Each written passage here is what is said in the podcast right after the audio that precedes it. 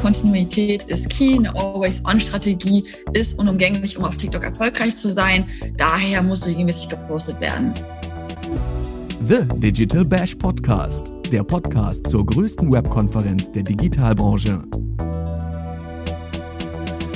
Herzlich willkommen zum Digital Bash Podcast. Heute dreht sich bei uns alles um die Frage, wie man es als Brand auf TikTok schafft, von der Gen Z geliebt zu werden. Mein Name ist Larissa Cecho. Ich bin Redakteurin bei onlinemarketing.de und habe heute eine wunderbare Gästin im Podcast, die als absolute Social Media und TikTok-Expertin gilt. Marie Josephine Ludewig, Director of Creative and Concept, ist bei der Influencer Marketing Agentur Juli Berlin tätig. Zuvor war sie als Kernmitglied des Tinder-Dachteams maßgeblich an der Planung der Marketingstrategien des Dating-App-Providers beteiligt. Ein früher Einstieg Josephines ins Influencer-Marketing verleiht ihr Expertinnenstatus auf diesem Gebiet. Sie hat bereits als Keynote-Speakerin unter anderem auf der Digital Bash Bühne ihr Know-how zum Besten gegeben. Josephine hat auf zahlreiche Fragen rund um TikTok und die Gen Z hilfreiche Antworten bereit. Denn wenn man als Brand die Gen Z ansprechen möchte, kommt man um die Plattform TikTok nicht mehr herum. Damit die Markenkommunikation dort gelingt, muss man zum einen die Post-Millennials und zum anderen die Plattform TikTok verstehen. Für einen Deep Dive ins Thema und wertvolle ExpertInnen-Tipps kannst du einfach in diese Folge reinhören. Ich freue mich sehr, heute mit Josephine über das Thema sprechen zu können. Hallo Josephine, schön, dass du da bist. Dankeschön, ich freue mich sehr, dass ich hier sein kann. Wir starten direkt mit der ersten Frage. Und zwar, weshalb ist für Brands die Marketingausrichtung auf die Gen Z so wichtig? Und müssen Marken überhaupt ganz stark nach Generationsgruppen targeten oder bieten sich Topic-Einordnungen sogar noch mehr an? Zum einen, die Gen Z, das sind bereits 12 Millionen potenzielle Kundinnen in Deutschland, die 2025 höchstwahrscheinlich schon 30 Prozent des Bruttoeinkommens erwirtschaften werden. Damit stellen sie dann auch die größte Käufergeneration und sind generell eine sehr, sehr, sehr attraktive Zielgruppe für jede Brand. Und wenn man als Unternehmen oder halt auch als Marke mit der Zeit gehen möchte, kommt man halt einfach um TikTok nicht mehr herum. Und auf TikTok sind schon über die Hälfte der NutzerInnen aus der Gen Z. Daher ist hier schon mal klar, wenn die, die Markenausrichtung sollte definitiv die Gen Z mit einbeziehen. Und wenn sie die Gen Z mit einbezieht, kommt man um TikTok nicht mehr herum. Ob es jetzt unbedingt altersspezifisch oder themenspezifisch sein sollte, ja, es kann beides sein. Generell ist es aber so, dass Gen Z der Main Character auf TikTok ist und auch eine jüngere und ältere Zielgruppe stark beeinflusst. Daher, auch wenn es eine Themenausrichtung auf TikTok ist, muss man Content kreieren, der die Gen Z anspricht, der sonst automatisch nicht TikTok nativ sein wird und nicht erfolgreich sein wird auf der Plattform. Danke. Dann gehen wir mal zu einer allgemeineren Frage über, jetzt wo wir schon so viel über die Gen Z gesprochen haben. Wie tickt die Gen Z eigentlich? Und welche drei Eigenschaften sind die relevantesten für Marketer, die es zu kennen und am besten auch zu verstehen gilt? Ja, also vorweg lässt sich einmal sagen, die Gen Z, das ist ja die Generation, die wirklich als erste Generation mit dem Smartphone in der Hand und auch mit dem Internet groß geworden ist. Also wirklich die wahren Digital Natives. Dementsprechend ist anders noch als die Millennials, die vielleicht, wenn sie mal eine Frage hatten zu ihren LehrerInnen oder halt Eltern gegangen sind, Gen Z konnte sich jegliche Information stets durch Smartphone aneignen. Daher ist die Markenkommunikation schon mal ein wenig kritischer eingestellt als vorherige Generationen. Daher ist es wichtig, dass man drei Dinge auf jeden Fall beachtet, drei Eigenschaften im Hinterkopf hat, wenn man mit der Gen Z halt kommunizieren möchte. Das ist zum einen einmal, dass Online- und Offline-Welt wirklich verschmelzen bei der Gen Z. Das heißt, auch anders als bei älteren Generationen, die dann zum Teil gar kein Social Media selbst hat, Gen Z ist online. Und Online-Welt und Offline-Welt sind auch gleich relevant und müssen auch beide als in Real Life betrachtet werden. Außerdem ist es so, dass Gen Z halt Personal Branding wirklich zu 100 Prozent beherrscht, denn sie sind, wie gesagt, mit dem Smartphone in der Hand, dementsprechend auch mit Social Media groß geworden, wo, was ja immer einen gewissen Grad von Selbstvermarktung mit sich bringt. Daher wissen sie auch, wie man sich gut platziert und kommuniziert. Und als Marke sollte man definitiv der Gen Z auch eine Bühne geben, damit sie hier auch die Möglichkeit hat, sich selbst zu zeigen. Und als drittes ist es wirklich so, dass sie Gesichter hinter der Marke sehen wollen, aber auch selbst nicht nur als Kundinnen gesehen werden wollen, sondern wirklich als echte Person. Daher empfiehlt es sich hier halt zum einen wirklich, ja, Gen Z als Person anzusprechen und nicht nur als potenziellen Kunde oder Kundin, sondern und halt auch wirklich Gesichter hinter der Brand mit einzubauen und diese Person auch dann auf TikTok mit zu integrieren. Ja, eigentlich hast du damit auch schon die dritte Frage. Was erwartet die Gen Z heutzutage von Marken mit beantwortet? Ich weiß nicht, möchtest du es sonst vielleicht nochmal in einem Satz irgendwie knackig zusammenfassen? Ja, klar, gerne. Also auf jeden Fall, wenn man von der Gen Z als Marke geliebt werden will, gibt es also einige Punkte, die man generell beachten sollte, wie zum Beispiel jetzt Inklusivität, Diversität, dass man halt wirklich die Brand-DNA dem entspricht, was man auch kommuniziert. Aber an sich ist es so, wie ich schon gesagt habe, authentische Brand Stories, TikTok First denken und halt wirklich die Gen Z mit in die Markenkommunikation mit einbeziehen. Kommunikation ist ein gutes Stichwort. Die Frage, die sich auch einige Brands stellen, sicherlich, ist Gendern auf Augenhöhe und bei Fragen per Direct Message. Wie sollten Marken deiner Meinung nach mit der Gen Z kommunizieren?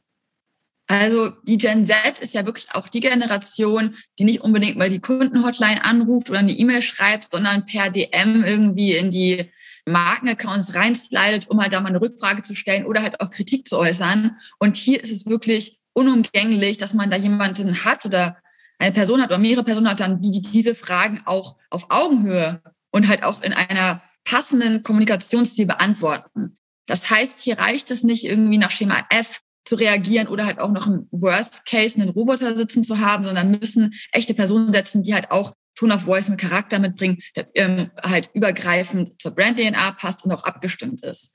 Generelles Community Management, unabhängig von den DMs, sondern auch vom, mit der Community auf den verschiedenen sozialen Plattformen ähm, zu interagieren, super, super wichtig und wird auch immer wichtiger. Dementsprechend darf es auch nichts sein, was irgendwie nice to have ist, wo man vielleicht dann mal jemanden ein paar Stunden die Woche, ja, für, bös gesagt, für abstellt, sondern es ist was, wo man wirklich Kapazitäten für blocken muss, um halt dann auch da erfolgreich zu sein, um mit der Zielgruppe zu kommunizieren. Können wir noch mal einmal auf das Thema dann auch Gendern zurückkommen? Also auch hier, man hört ja stets, der keiner Generation wie der Gen Z ist es so wichtig, dass Werte, Diversität etc. von Unternehmen aufgegriffen werden und auch gelebt werden. Würdest du denn da auch sagen, dass Gendern in der Kommunikation auf TikTok mit der Gen Z essentiell wichtig ist? Also erstmal ist es ja so, Sprache beeinflusst. Dementsprechend ist Gendern ja schon mal nichts, was schadet, sondern eher etwas, was positiv beeinflusst. Meine persönliche Meinung. Hier sage ich aber ganz klar, Gendern, ja, wenn es zur Brand-DNA passt und nicht nur als Marketing-Tool. Wenn man als Brand sagt, wir möchten halt wirklich mit der Zeit gehen, wir möchten dafür sorgen, dass halt geschlechterunabhängig irgendwie, ob es jetzt Jobs sind oder ähnliche Themen, man sich für alles aufgeschlossen ist und diese Stereotypen bekämpfen. Deswegen gendern wir nicht nur auf Instagram und TikTok oder anderen sozialen Plattformen, wo junge Zielgruppen vertreten, sondern, sondern wir gendern auch auf unserer Webseite, wo vielleicht dann ältere Generationen präsent sind. Dann ja. Gendern nur um der Gen Z zu gefallen, auf gar keinen Fall, weil sowas durchschaut die sofort und das wird dann eher abgestraft. Alles klar, dann was meinst du denn? Wo können Unternehmen die Gen Z heutzutage finden und erreichen? Ist Facebook wirklich out und TikTok ausreichend oder müssen Brands auf allen Plattformen vertreten sein? Also, dass TikTok unumgänglich ist, wissen wir jetzt ja bereits. Und ich glaube, dass Facebook auf jeden Fall ausgelassen werden kann, muss ich auch nicht nochmal begründen. Aber da gibt es ja noch weitere Plattformen. Also wirklich, ob es jetzt Instagram ist, YouTube oder auch Twitch. Plattformübergreifende Kommunikation ist definitiv relevant. Trotzdem ist auch immer wichtig, dass man Plattformen nativ kommuniziert. Das heißt, ein Content Piece beispielsweise für Instagram Reel produziert oder YouTube Shorts wird nicht unbedingt für TikTok funktionieren. Insbesondere auf TikTok ist es wichtig, dass man wirklich TikTok nativ in dem Stil von TikTok, der eher anti-ästhetisch ist, produziert und sich dann irgendwas beispielsweise auf andere Kanäle adaptiert. Denn TikTok setzt Trends und die Content Pieces von TikTok können auch auf anderen Kanälen genutzt werden. Aber generell, wenn man die Gen Z ansprechen möchte, ist es auf jeden Fall ratsam, mindestens noch auf Instagram präsent zu sein. Und wenn man den Content, also die Inhalte hat, um halt wirklich einen ja, Content auf YouTube zu schaffen, der eine Mehrwert bietet, wäre auch das empfehlenswert. Dann kommen wir zur nächsten Frage. Und zwar allgemein denken viele, dass auf TikTok nur jüngere NutzerInnen sind. Stimmt das überhaupt? Oder sollten Brands, deren Zielgruppe eher die Gen Y oder X ist, trotzdem Kampagnen auf TikTok starten? Also, wie schon gesagt, die NutzerInnen auf TikTok sind zur Hälfte aus der Gen Z. Allerdings sind die Nutzer auf TikTok auch durch die Pandemie insbesondere viel älter geworden. Dadurch sind sie auch schon gleich gefolgt, wirklich von den Millennials. Und gerade wenn man die Millennials auch noch mit als zum Beispiel Sekundärzielgruppe oder auch als Primärzielgruppe hat, kann man definitiv auch die Marketingausrichtung auf TikTok ausrichten. Dann gehen wir jetzt ein bisschen tiefer in die TikTok-Welt hinein. Und zwar besonders das Challenge-Format und die Lip-Sync-Videos sind auf TikTok gehypt. Müssen Unternehmen zwingend an solchen Formaten partizipieren, um auf der Entertainment-Plattform Fans zu gewinnen? Kommt drauf an, ist meine Antwort. Also, wenn man auf TikTok erfolgreich sein will, bevor man da jetzt eine große Kampagne startet, ist es erstmal wichtig, wirklich eine Account-Basis zu haben. Das heißt, einen eigenen Brand-Account und halt auch wirklich eine Always-On-Strategie, dass hier halt der regelmäßig halt mit Content bespielt wird, der eigene Brand-Account und wo halt auch wirklich was passiert. Wenn man dann sagt, okay, man möchte jetzt einen Peak machen oder einen saisonalen Peak, man hat vielleicht eine übergeordnete Marketingkampagne, die man auf TikTok verlängern möchte, kann man immer auch Hashtag Challenges umsetzen. Hier aber für mich ganz klar nicht Hashtag Challenge irgendwie um Hashtag Challenge willen, sondern wirklich schauen, passt das Produkt, passt die Idee zu einer Hashtag Challenge und dann lässt sich das gut umsetzen, gerade weil es ja auch mal mit der Top Feed und der Top View Ad kommt, beides Ad-Formate von TikTok, die dann mit einem sehr hohen Reichweite an einem Tag ausgespielt werden. Da kann man wirklich ein großes Momentum schaffen, welches dann zum, durch die TikTok Challenge, äh, durch die Branded Hashtag Challenge verlängert wird, sodass man hier den State of Mind Status nicht verliert und auch wirklich hohes Engagement erzielen kann. Zu den Lip-Sync-Videos ist es ja so, dass es ja immer die Herausforderung mit den Nutzungsrechten gibt. Hier auch ganz klar, wenn man einen Sound nutzt, sollte man sich die Nutzungsrechte halt auch wirklich vorab erstmal erwerben, damit das hier auch alles legal stattfindet. Und wenn man dies dann getan hat, kann man da gerne drauf aufspringen. Wenn dies nicht der Fall ist, muss kein Lip-Sync adaptiert werden, um auf TikTok erfolgreich zu sein. Kannst du uns sonst Brands nennen oder eine Brand nennen, die dieses Jahr schon richtig gute Kampagnen auf TikTok gestartet hat und was diese überhaupt so erfolgreich gemacht hat?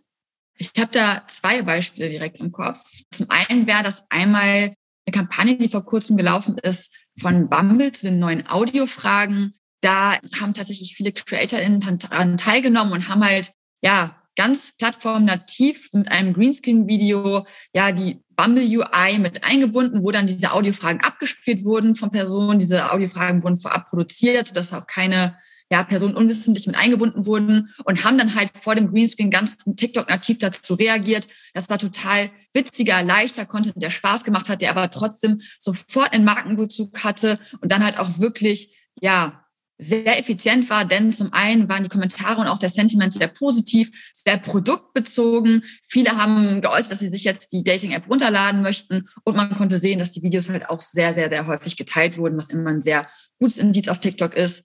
Aber auch noch ein anderes Beispiel von Like Meat, einem Video, was in der, in der Zusammenarbeit mit einem Creator geschaffen wurde, wirklich einen viralen Hit gelandet hat mit, einem, mit über eine Million Views. Hier wurde wirklich der Co-Creation-Ansatz verfolgt. Das heißt, der Creator hat seinen Stil nachverfolgt und diese, die veganen Like Me Produkte ganz humoristisch in seinem, ja, seinem Comedy-Sketch mit eingebunden, wodurch das Video dann wirklich viral gegangen ist und die Community auch wirklich begeistert war. Das war auch ein wirklich, ja, ausnahmsloses Beispiel, wie ein Brand auf TikTok agieren kann.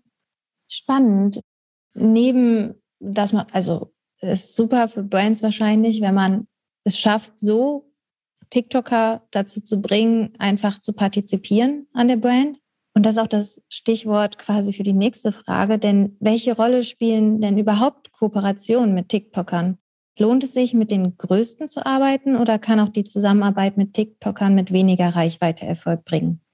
Hier ist es ja erstmal so, dass TikTok im Vergleich zu anderen Plattformen eine Content-First-Plattform ist. Instagram zum Beispiel ist ja eher eine Creator-First-Plattform und TikTok ganz kleine Content-First-Plattform, die entertainen soll. Das heißt, wenn der Content gut ist, unabhängig erstmal, ob Creator in dahinter steckt oder halt wirklich einfach eine Nutzer oder Nutzerin, geht dieser viral oder kann dieser viral. Deswegen ist es so, dass man immer eher empfiehlt, einen Mix aus erfolgreichen, bekannten Gesichtern von der Plattform und CreatorInnen mit auch einfach eher unbekannteren Nutzerinnen zu machen oder kleineren CreatorInnen. Denn die größeren CreatorInnen haben jetzt zum einmal den Vorteil, dass sie neben ihrer Reichweite auch noch ja, als Testimonial der Brand agieren und dadurch halt auch wirklich ein Image-Transfer stattfindet, den kleinere und unbekanntere Gesichter erstmal nicht, ja, nicht mit sich bringen können.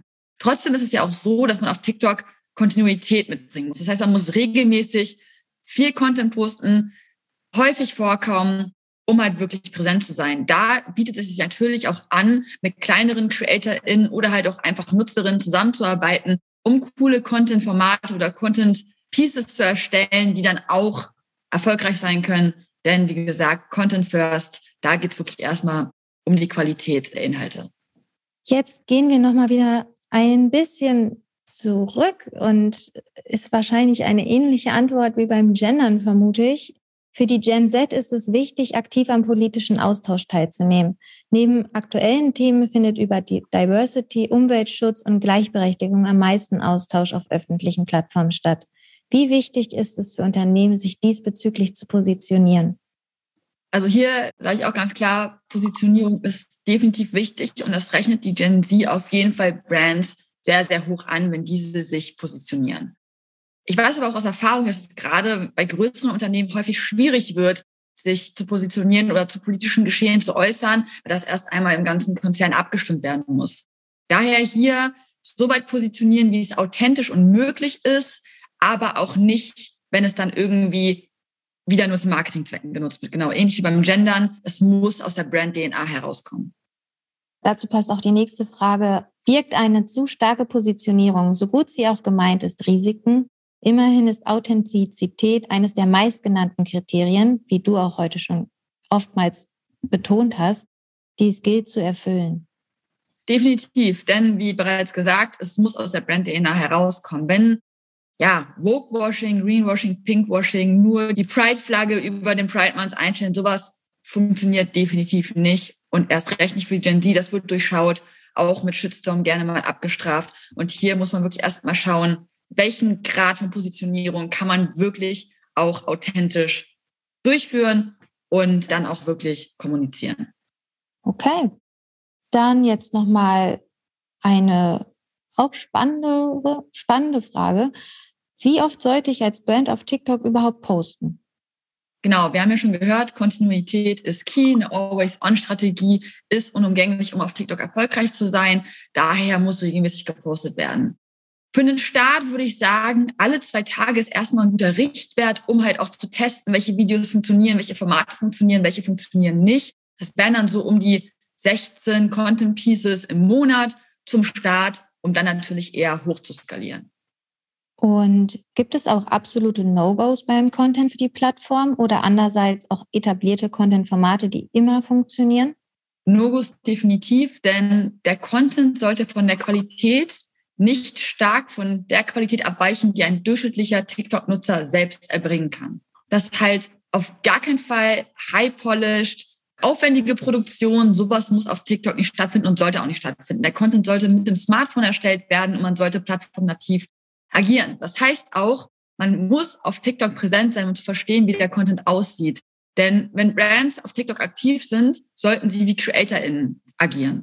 Das heißt, man muss Sounds mit einbinden. Man sollte auf jeden Fall Captions in den Content mit einbinden und mit diesen auch interagieren. Und auch Personen zeigen, die wie du und ich aussehen. Wir haben ja schon gehört, wirklich Gesichter hinter der Brand zeigen, auch mal NutzerInnen mit einbinden und hier nicht wie vielleicht in anderen Medien üblich die typischen Models benutzen, die dann irgendwie in einer hoch, sehr aufwendigen Produktion High-Polish-Content produzieren. Zu den Formaten ist es so, ich hatte ja bereits gesagt, dass man hier wirklich einen Test durchführen muss, mal gucken muss, was funktioniert, was funktioniert nicht. Aber es lässt sich sagen, dass gerade Entertainment und auch Edutainment-Formate, also ein Mix aus Entertainment und Education, immer gut funktioniert. Denn vor allem sollte der Content auf TikTok Spaß machen, er sollte leicht sein, es sollten Trends aufgegriffen werden. Aber Wissensvermittlung wird auch immer gern angesehen gerade wenn es aus dem Themenkosmos der unterschiedlichen Brands kommt. Wir kommen jetzt schon zur vorletzten Frage. Du hast ja auch schon ganz schön viel erzählt und Wissen geliefert.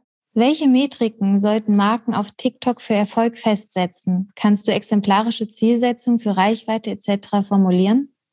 Genau. Hier ist zum einen, wie du gerade schon gesagt hast, die Reichweite oder halt auch, woran man da irgendwie messen kann, wie erfolgreich ist, der CPM oder auch 1000 Kontaktpreis.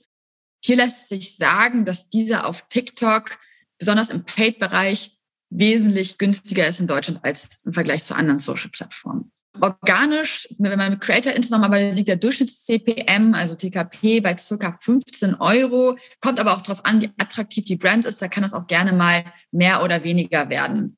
Bei Paid ist es so, dass im Vergleich oder auch bei Organisch ist es so, was total spannend ist, denn die Tendenz des CPMs und des TKPs ist eher steigend, wenn man zum Beispiel, was wir auch immer weiter in der USA sehen, wenn wir da Kampagnen umsetzen, dass hier eher die, die CPMs höher sind als auf anderen Plattformen. Das heißt, dass TikTok da wirklich gestiegen ist und eher Instagram günstiger bzw. Meta günstiger geworden ist. Daher ist hier auf Deutschland definitiv noch eine, ein hohes Potenzial gegeben, um da halt wirklich noch erfolgreich Reichweite zu generieren.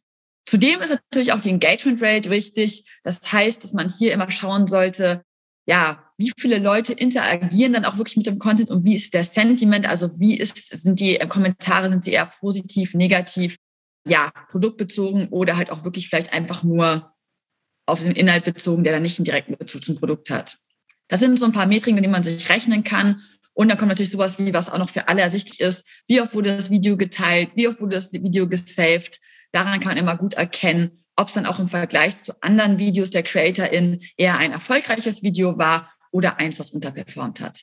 Generell lässt sich aber sagen, wenn man als Brand auf TikTok agieren möchte, ist immer zu empfehlen, ein gewisses Mediabudget zu einzuplanen, denn organisch ist es eher schwierig als Brand, sich auf TikTok zu etablieren. Daher sollte hier wirklich immer der Content auch mit Mediabudget gepusht werden, um mal dann auch wirklich die gewünschten Ziele zu verfolgen. Dann kommen wir jetzt zur letzten Frage schon. Wie viel Content sollte ich vorproduzieren, ehe ich auf TikTok starte? Und brauche ich einen konkreten Postingplan? Wir hatten ja eben schon darüber geredet, wie oft ich als Brand auf TikTok posten soll. Genau, also Vorplan auf TikTok ist generell eher schwierig, weil halt wirklich auf TikTok immer auch die Trends beachtet werden müssen. Das heißt, ich würde generell schon mal empfehlen, nicht den ganzen Content in-house zu produzieren. Das muss in einen Teil von in-house. Es sind drei Teil, also drei quasi ja, Pillar, aus denen Content kommen kann. Das ist zum einen die Inhouse-Produktion, der wo dann auch wieder die eigenen MitarbeiterInnen mit eingebunden werden kann, wo aber auch selbst witzige Formate umgesetzt werden können. Es sind einmal Co-Creation-Formate, die mit CreatorInnen umgesetzt werden können und aber auch User-Generated Content-Formate, wo man mit NutzerInnen zusammenarbeitet, die einen dann halt wirklich mit coolem TikTok-Content irgendwie, ja, zukommen lassen. Hier ist es so, dass man nicht weiter als einen Monat vorausplanen sollte. Denn man muss sich immer an aktuellen Trends orientieren, was zum Beispiel CreatorInnen automatisch machen. Die sind ganz, ganz nah an der Plattform dran. Und da hat man wirklich auch den Vorteil, dass man, gerade weil man einen Co-Creation-Ansatz fährt, das heißt Ideenfindung gemeinsam mit den CreatorInnen macht, halt auch wirklich schnell innovativen und tollen Content erhält, der halt auch TikTok-nativ ist. Bei Inhouse Production ist es so, würde ich empfehlen, dass man halt schon ein Formatgerüst hat, wie zum Beispiel mit Entertainment- und Edutainment-Formaten, die man halt regelmäßig wieder neu produziert, wo man auch ein bisschen vorausplanen kann, denn man weiß ja schon ungefähr, welche Themen im Brandkosmos relevant sind und welche man dann in, in, coolen Formaten aufgreifen kann. Das kann man auch schon vorausplanen, sollte hier aber auch immer den Spielraum lassen, dass man gegebenenfalls aktuellere Themen mit einbezieht, die dann vielleicht gerade noch relevanter sind. Und beim User-Generated, beim User-Generated Content Programm ist es so, da sollte man halt auch mittelfristig oder längerfristig mit Personen zusammenarbeiten, die dann halt beispielsweise die Produkte testen oder halt bei einem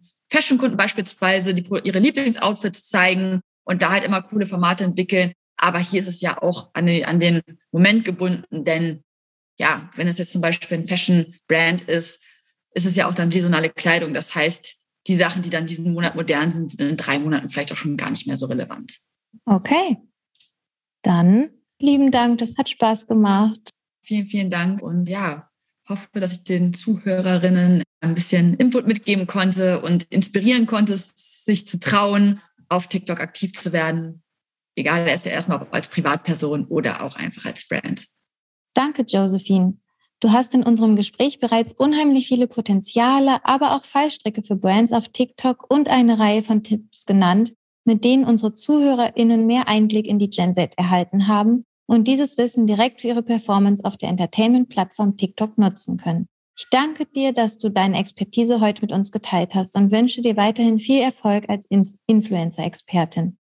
Das war unser Digital Bash Podcast mit Marie-Josephine Ludewig. Schön, dass du zugehört hast. Ich freue mich, wenn du auch bei unserer nächsten Folge reinhörst und lege dir noch unser Weekly Update ans Herz, das wir immer freitags im Rahmen des Digital Bash Podcast veröffentlichen. Darin erhältst du in unter zehn Minuten die wichtigsten Online-Marketing-News der Woche auf die Ohren. Tschüss und bis zum nächsten Mal. The Digital Bash Podcast wird präsentiert von onlinemarketing.de, dein wichtigster Touchpoint zur Digitalbranche.